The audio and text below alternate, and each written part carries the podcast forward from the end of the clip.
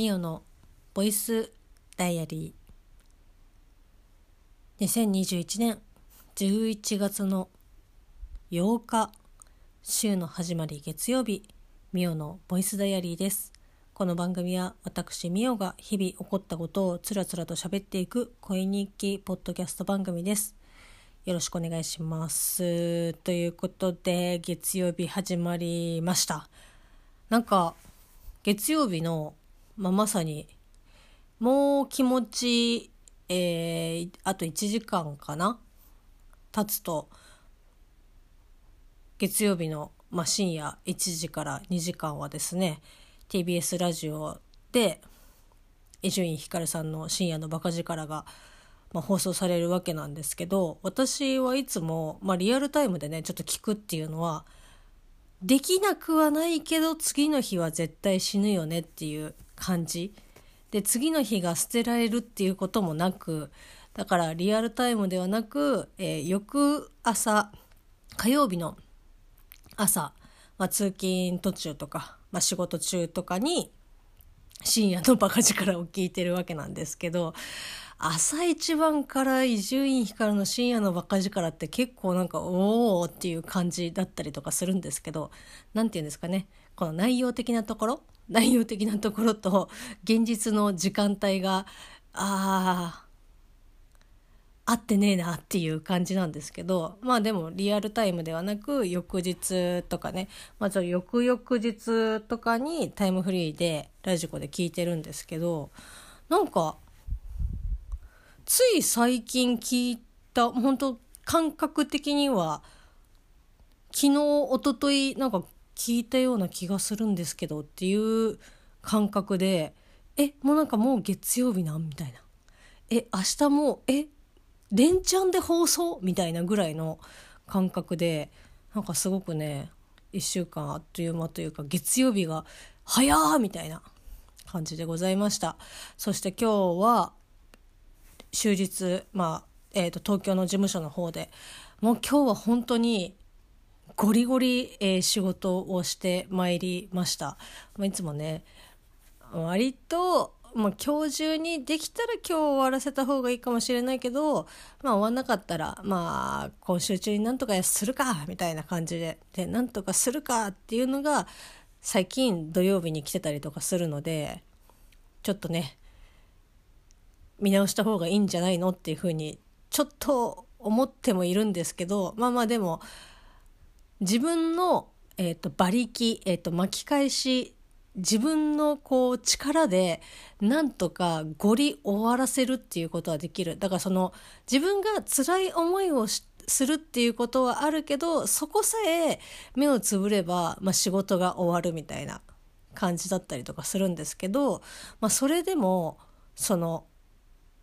物理的な時間とは自分の馬力とは関係なく100%このここにここで終わらせないといけない。でその技術技術を破った暁には、まあ、相当やばいなっていうようなことが今日いくつかあったのでそれをもうとにかくもうあのちょっとねあーめんどくさいなとか後回しにしたいなとかって思ってるんですけど、まあ、それをやってると、まあ、ゆくゆくは自分がもうどえらい痛い目に遭うっていうことはもう容易に想像がついているので今日はそれをねもう優先的にやってで、まあ、結果ちょっとねその私のああ後回しにしたいとかっていう気持ちとは別にちょっと諸事情があってもう少し時間がかかるぞっていう。本当は今日ね終わらせたかったんですけどこう問い合わせをしたら「あそああじゃあ今日できないっすね」みたいな感じだったのでもうちょっと引き続きだからもうね常にそれが頭にある頭の隅の方にこうできないと分かっていてもああれどうしようかなみたいな感じでこういつもね私の頭を右往左往歩き回ってるんですよ。落ち着けという感じなんですけどまあもうね自分のこうさ脳みその中で歩き回っちゃってるもんだから何て言うんですかねその制御する人がいないというかあの脳内ポイズンベリーという漫画があるんですけど水城瀬戸那さんという方が、えー、と書かれておりまして失恋ショコラティエとか書いてる方なんですけど、まあ、その方がこう脳内にこういろんなね、えっと、7人ぐらいか6人か7人7人いなかったか6人か5人ぐらいのこう司令塔というか、まあ、いろんな性格の、えっと、キャラクターが脳内にいてこういう場面で「いや今はこういうふうに言った方がいい」って言ってそういうふうにこう主人公に、まあ、指示をしてじゃないですけどそのえーと、脳内にいる人たちの判断によって導きされ導き出された答えがこう主人公の、まあ、性格だったりとかあとはセリフだったりとかにこう変換されるんですけど、まあ、なんかもうそんな感じですよね。そのなんていうんですかね普段であればこう制御するべき、えー、人たちが右往左往してるのでまあもうずっと脳内常駐ですよ。だからね本当なんか落ち着かないなっていう感じなんですけどまあでもね落ち着かないなというふうにちょっと客観的に見れてる段階見れてるってことは一人ぐらいは少し冷静なやつが 頭にいるんじゃないのかなっていうふうにはね思いますけど特に何もしないけどただ見てるだけみたいなね感じのやつが、まあ、いるっていうだけで少しね冷静になれるかなっていう感じではあるんですけど、まあ、そんな感じでですね今日ずっと仕事をしておりましてでまあ明日ちょっと1段階目ということでお引越しのですね作業が明日あるんですけど私は明日東京の事務所ではなくお店の方に終日入ってしまうのでもう今日あれですよ準備みたいな感じで何を持ってくものをとりあえず用意しといてねみたいな感じでえーって。でひたすらこう古い書類とかをもうファイルから出してシュレッダーかけてみたいな感じで。でその A4 サイズうちにあるシュレッダーがまあ A4 サイズ対応なんですけどあのね A3 とかでなんだろう2つに折ってまたその半分を半分にしてみたいな折り方こう事務作業とかされてるされたことがある方だったらわかると思うんですけど A3 とかって A4 のファイルとか A4 の紙と一緒にファイリングする時って、まあ、当然その横の幅が違うので半分に折るんですよね A3 を。で半分に折ると A4 と同じサイズにえー、となるんですが、まあ、そうするとこうザッピングする時にちょっと見づらいというか、まあ、そもそも 半分に折っちゃうと、まあ、ファイリングする時に口閉じみたいな感じになっちゃうので片面だけ、まあ、半分にこう折り返すみたいな山折りみたいな感じにしてザッピングする時にはその山折りを伸ばすと、まあ、A3 サイズの、えーと、ものが見れるみたいな感じなんですけど口で説明するとすげえ難しいというかまあね皆さん大体想像ついてらっしゃるとは思いますしそんなことねいちいち読んでいいやっていうふうに思われるかもしれないですけど一応まあそんな感じなんですけどそうなってくるとそのなんだろうなそのシュレッダーのメーカーというかその機能にもよるとは思うんですけどその三つ折り状態になってるとそのうまくねシュレッダーができないんですよ。でその詰まっちゃってみたいななんか紙すごく多い多いからなんかでできませんみたいな感じになっちゃってでかつかといってじゃあできる口のところにこう一枚一枚その三つ折りになってる A3 をやってるともう何て言うんだろうな終わんない？かなっていう。で、まとめるとまとめたで、なんか、多いですみたいな感じで、ピッて吐き出されるんですけど、吐き出されるというかもう、詰まる。あの 息がこうクッっていう感じで詰まって逆回転して、えーと、リバースさせるみたいな感じなんですけどもうすごくね面倒くさいんですよね。でホチキスとかこう無駄になんかね止めてあったりとかしてでホチキスはその今使っているシュレッダーだとなんかね噛み切ってくれないんですよね前使ってたシュレッダーは、まあ、ある程度のホチキスでもそのそのままホチキス止めたままでもそのままこうウィーブーってあの食べてくれるんですけど今使ってるやつはまあ何て言うんですかね繊細なのかちょっと弱いのかわからないんですけどもうすぐこうブッて詰まっちゃうんでいちいちこのホチキスのところもこう取らなきゃいけないんですけど、まあ、そそれが面倒くさいみたいな。でその多分そのファイリングした人とかその資料を作った人はこう分かりやすいようにみたいな感じでまとめてると思うんですよ。わかります？私も結構そうやってホチキス結構バチバチ使う方なんですごくわかるんですけどなんかえまたホチキス？またホチキス？みたいな感じで。でそれをもうなんだろうなファイル、えっと8センチ幅のこうキングジムさんのですねファイルにそういったのがびっしり詰まっていてでかける、えー、2030とか冊とかあると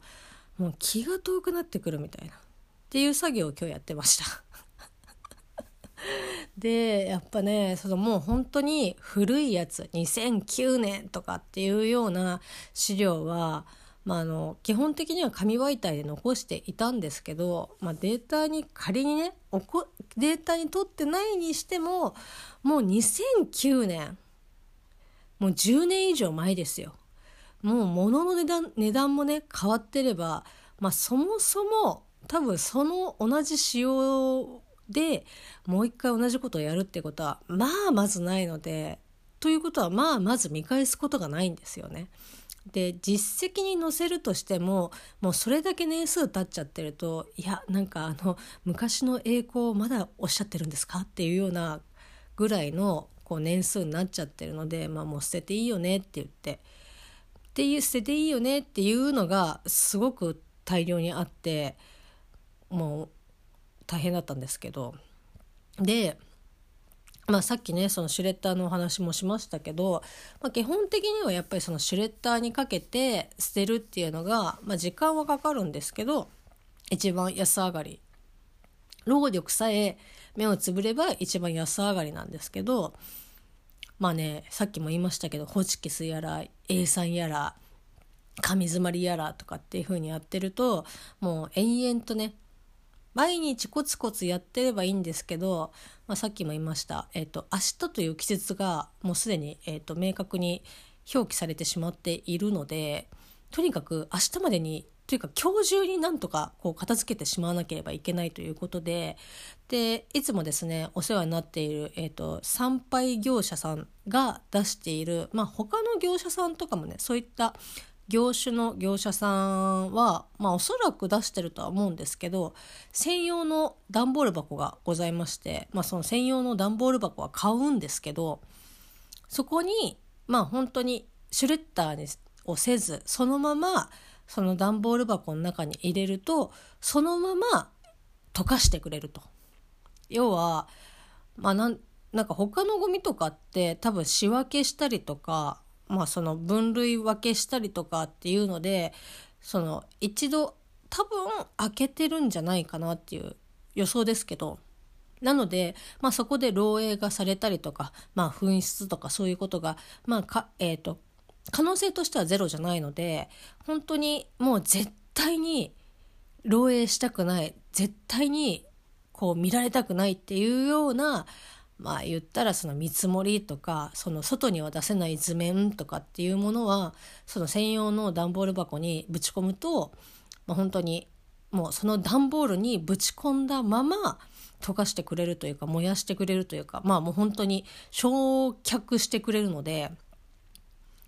すごいね便利なんですよ。そのいちいちこっちでねこうシュレッダーかけたりとか仕分けしたりとかっていうことがないのですごく便利なんですけどまあいかんせんねさっきも言いましたあの買う段ボールなので、まあ、段ボールは基本的に買うんですけどちょっとね、まあ、お高い、えー、1箱1今500円1400円とかかな。でロットで、まあ、値段がだんだんねだんだんねっていうか1個ずつこう安くなっていくんですけどもうあんまりね使うのもなーって思いながらいやでもこの量を今日中に処分するっていうのはいやもうちょっと気力的にも時間的にも無理だと思って、まあ、その専用の段ボール箱をこうちょっとね事務所にまだ残っていたのがあったのでその中にバンバンぶち込んでってみたいな。でなんとかね書類は終わったかなっていう感じです。でそういったねその書類が入っていたファイルとかももうこれから引っ越す先でもそうですし、まあ、東京の方とかだと本当ねペーパーレスがだいぶ進んできてるので、まあ、それでも紙でね保管をしなければいけないっていうものもあるので100%ねこう紙ファイルがなくなるっていうことは今すぐなくなるっていうことは非常に難しいんですけど現実的に。まあ、ただこんなこんな綺麗なっていうか新品じゃない新中古のファイルを捨てるのはもったいないしまず捨てるのにお金かかるしみたいな感じでだから全部ね本社の方に送るんですけど、まあ、そのねまた配送するのにもまだちょっと大変だったりとかするのでまあひとまずは明日の分の準備はできました。でこれから、まあ、もうちょっとね時間があるからちょっとずつねあの作業仕分け作業とか発送作業とかっていうのをやっていかなきゃいけないなっていう感じでまだまだモヤモヤしております。まあそんな中ですね今日ちょっと本社の、まあ、私の上司と話す機会がありましてで、まあ、その上司とはもう結構ね付き合いが長いので、まあ、割と砕けて話せる、まあ、間柄ではあるんですけど、まあ、その上司がこういきなりちょっとなんか聞いてほしいんだけどって言われて「何すか?」って「いやなんかこの間こうプライベートでなんか財布を買いに見に行ったと。でそのお財布屋さんお財布の屋さんの店員さんから「いやなんかこの日はすごくいい日ですよ」みたいな。まあやっぱりそのお金を扱うお店だからこそなのかわからないんですけど11月の12日金曜日はその開けたり、まあ、開局とかなんかこう財布ね開けますよね。だからそういうなんか始めること開けることにすごくいい日だと。でめちゃくちゃこのいい日でしかもこのいい日は今年この11月の12日をもってして終了すると。今年はね2021年は。だもうもし何か始めるとかっていうのであればこの12 11月の12日金曜日は本当におすすめですみたいな。言ったらだからその財布を使い始めるとかにおすすめですよっていうことをおそらく言いたかったんだと思うんですけど店員さんは。まあそんな話をしてきてもう途中からああこうもうオチが見えてしまったんですけどうちの会社の社長は本当にまあいい意味で昭和いやいい意味で言ったらまああなんかこう昭和のこう人情あふれる人なんだなっていう感じではあるんですけどもう、まあ、もちろんね昭和の方昭和生まれの方でも人によるとは思うんですけどそのお日柄をすごく気にする人なんですよ。とかあと何て言うんだろうなこう神棚とか、まあ、どこどこの札とかこう始めるにはこの日がいいとかっていうのをすごく気にする人ででしかももうまあね悲しいかなこう社長を止められるようなね人がうちの会社にはまあ一人まあね一人といってもあの息子さんなんですけどこの息子さんもね本当になんかあんまりこうねお父さんをコントロールしてくれないっていう感じなのであんまり役に立たないんですけど まああの本当そういったのを知ってしまった日にはもういや東京引っ越して開業ねするんだったらもう絶対じゃあもう12日にしようっていうふうにもう100 120%絶対言うだろうって間違っても絶対に言うなよと。でまあおそらくそういったお日柄がいいとか何かを始めるのにいいとかっていう日は結構調べないとなかなかこうね調べて初めてあそうなんだみたいな感じで分かることが大体なんですけど、まあ、そのね11月の12日はめちゃくちゃいいと。いやー本当ね頼むから言わんでくれよと。だってさ11月の12日がめちゃくちゃいい。じゃあ開業しようよって言って開業してその、えー、3日後？3日後にネット工事の電話工事のえっと、準備の工事があって完全に電話つながるネットつながるっていうのが、えっと、22日？11月の。なんかは始まってもないっていうか整ってもいないのに開業しましたみたいな感じでもうそのねホームページないしなんかどっかで告知打った日にゃまあね今こんなご時世ですからなかなかこう人が訪問とかそういうのとかないですけどいやーなんだろうな新しい事務所に行ったけど誰もいないんですけどっていうような感じになっちゃうのでかつもう結構ねスケジュールがパツパツなんですよ。その引っ越し作業以外にももちろん通常の仕事もあるし現場もあるしっていうのでそれをこなしながら私もねそのお店に行きつつ東京の方もやりつつなんでなんかねあのそんな余裕がないのね。で12日って今週じゃん。今週の金曜日とか絶対無理だし多分社長がそういうのを言い始めたらそこの日に合わせられないもしくは準備が間に合わないっていう風になったらもう劣化のごとく起こるのでいやもう間違っても言わんでくれみたいな。でまあ上司も上司あの社長の性格分かってるしこっちの状況も十分分かってるのでいやまあ冗談でよみたいな感じで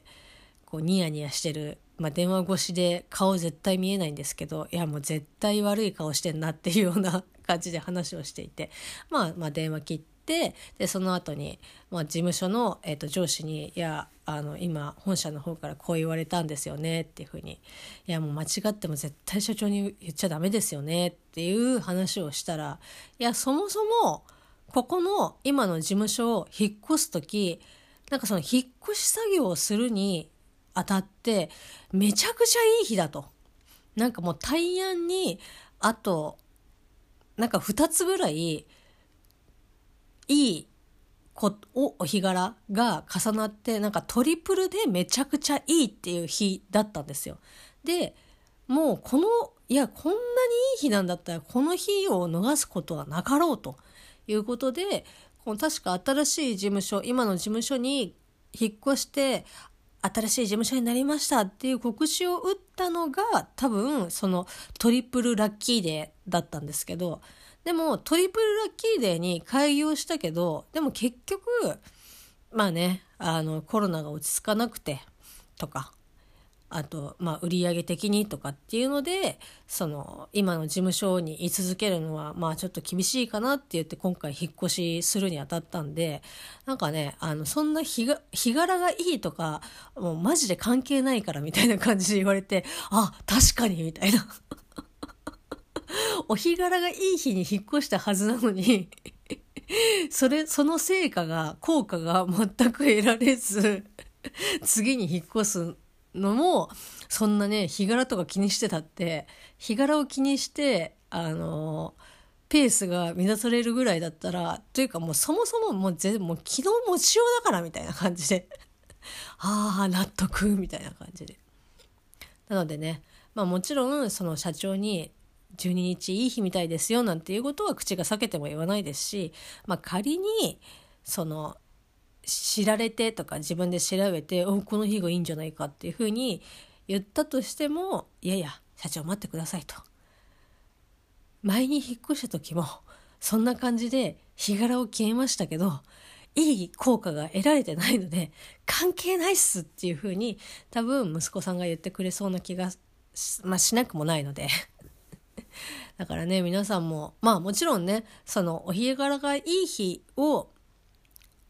やることによって気持ちもねこうプラスに前向きになったりとかするのでこう全然ねそういう子を気にする必要はないとか昨日もあのね持ちようだから全然関係ないよとかっていうことではないですけどまあそのね日がいいからといってそこにがんじがらめにこう標準を合わせるっていうのもまたちょっとね違ってくるとは思いますのでまああそういえば今日日が良かったからあなんかこんな風にいい方に行ったのかな？みたいな感じでちょっと気持ちのプラスアルファ程度で、まあ、考えておけばいいのかなっていう風に思います。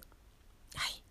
私なんかはね逆に今年まあ前役ということでなんか悪いことがあればもう言い訳のごとくあのいやマイ役が猛威を振るっておりますみたいな感じでしょっちゅう言ってますけどまあ本当まあそういう言うことで、まあ、嫌なこと悪いこととかもまあ